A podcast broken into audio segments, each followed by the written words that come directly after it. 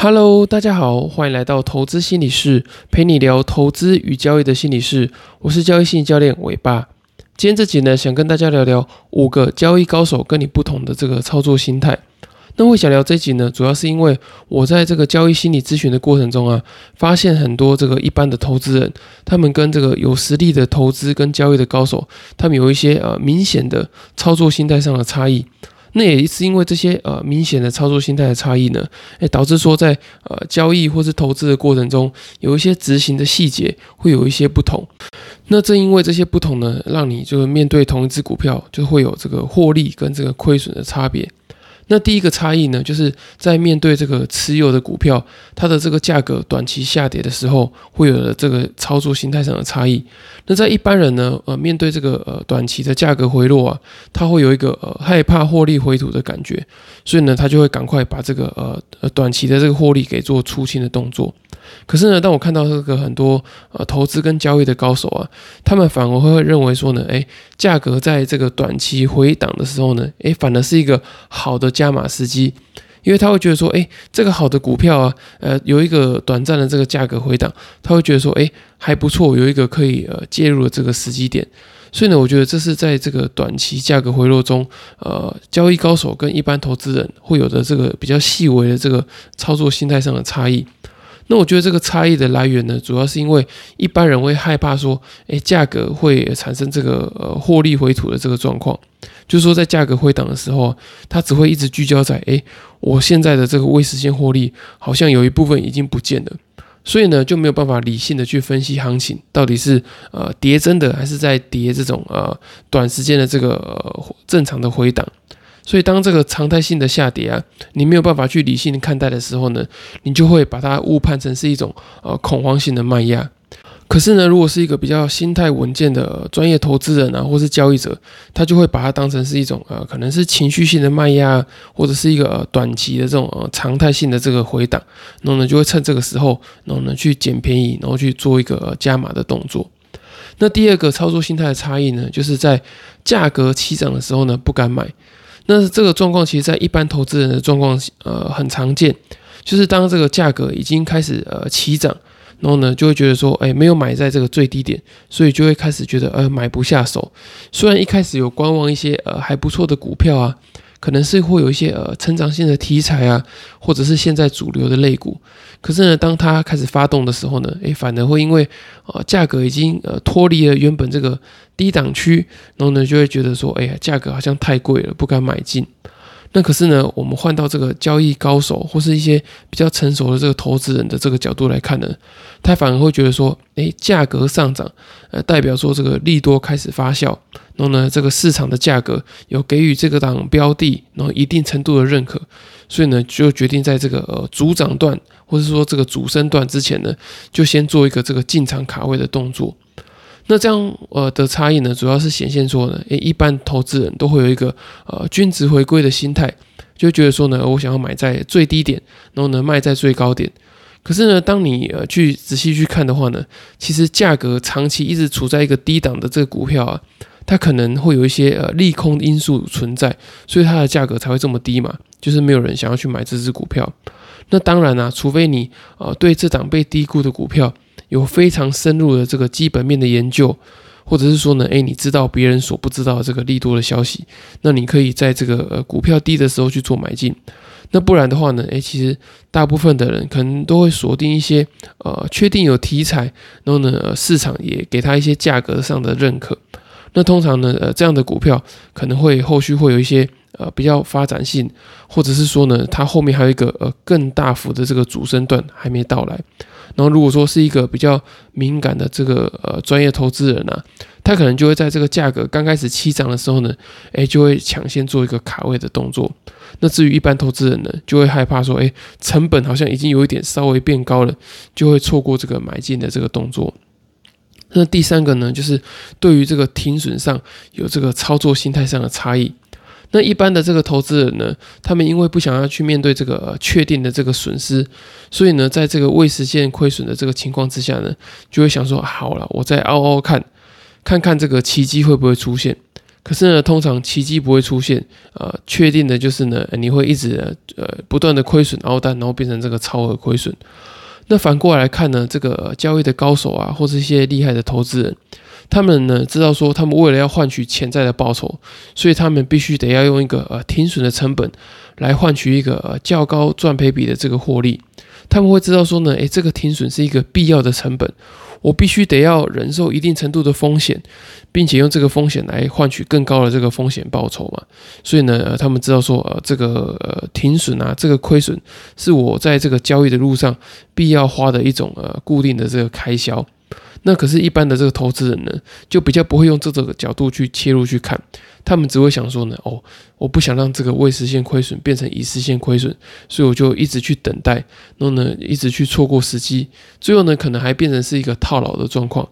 那这其中呢，其实你会牺牲掉很多的这个时间的成本啊，或者是机会的成本等等的。我觉得这一些都是一些呃潜在的成本，是一般的投资人可能不会看到的地方。所以我觉得这个关键的心态呢，是有呃在这个获利跟亏损之间呢，会有让你有很大的这个差异存在。那第四个操作心态上的差异呢，我觉得是逢低布局跟凹单摊平两个这个操作心态的差异。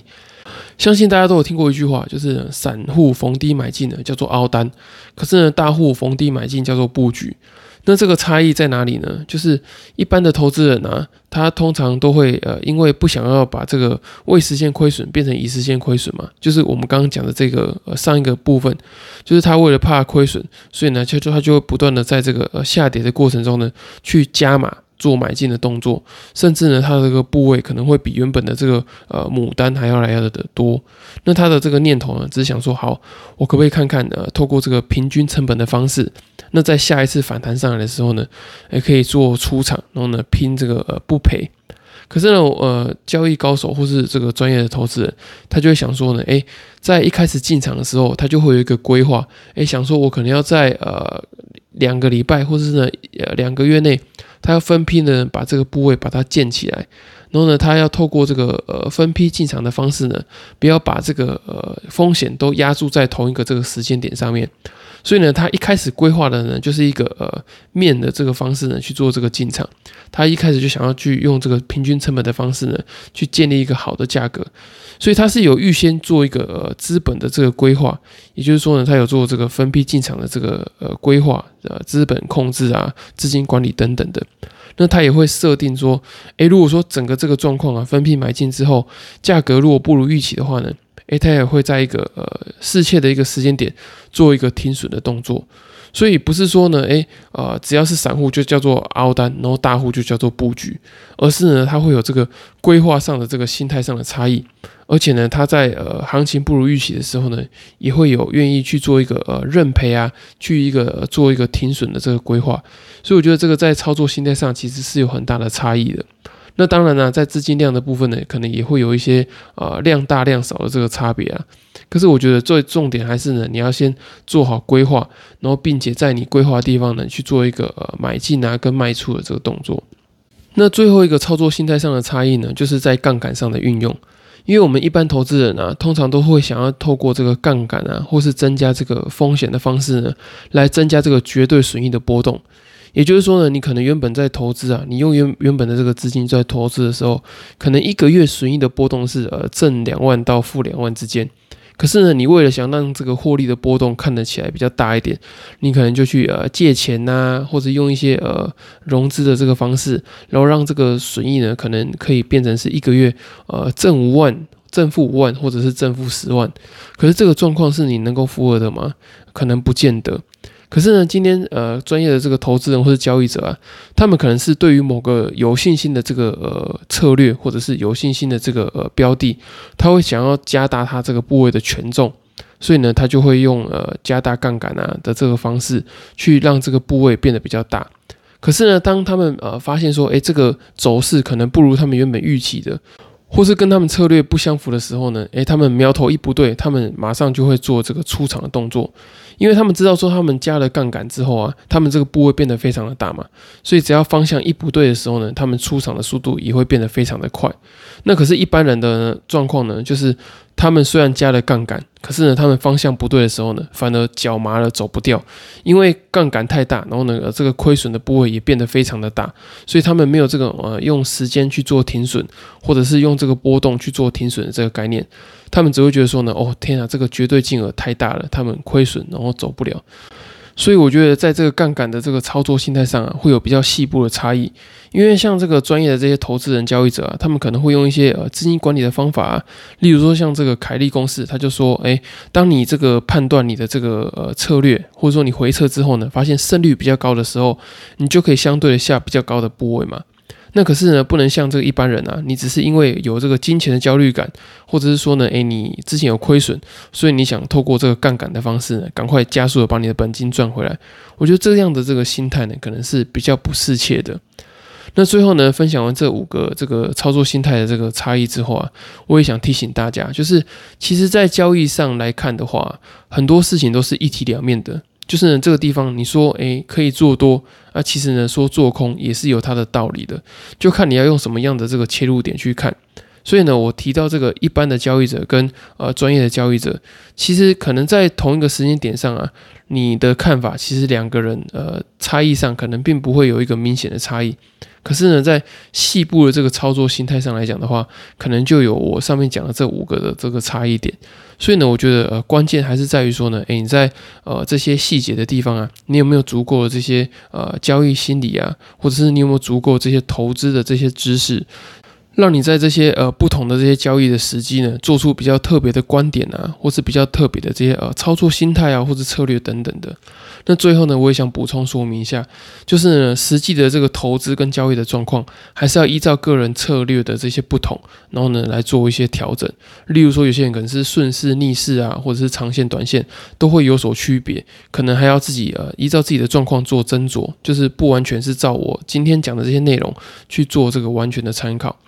那如果说你听完之后啊，诶，发现自己在这个操作的这个心态上有很多的这个不了解或是盲点的话呢，也很推荐你购买我刚出版的新书《在交易的路上与自己相遇》。那我有写下许多在我投资跟交易的过程中很容易遇到这些呃心理的问题啊，或者心理的挫折，然后导致说呢，我没有办法转换成这种呃可能交易呃赢家或者比较成熟交易者的这些心态。然后呢，相信你看完之后啊，会对于你的这个投资跟交易的心理素质会有非常大的帮助。那如果说你没有时间看书的话呢，也欢迎你透过这个资讯栏的表单啊，去报名这个交易心理咨询。那在一对一的交易心理咨询过程中啊，我可以比较快的去帮你找到你的这个交易心理的盲点，然后呢，呃，帮你找到你的这个交易心理跟投资心理的这个优势。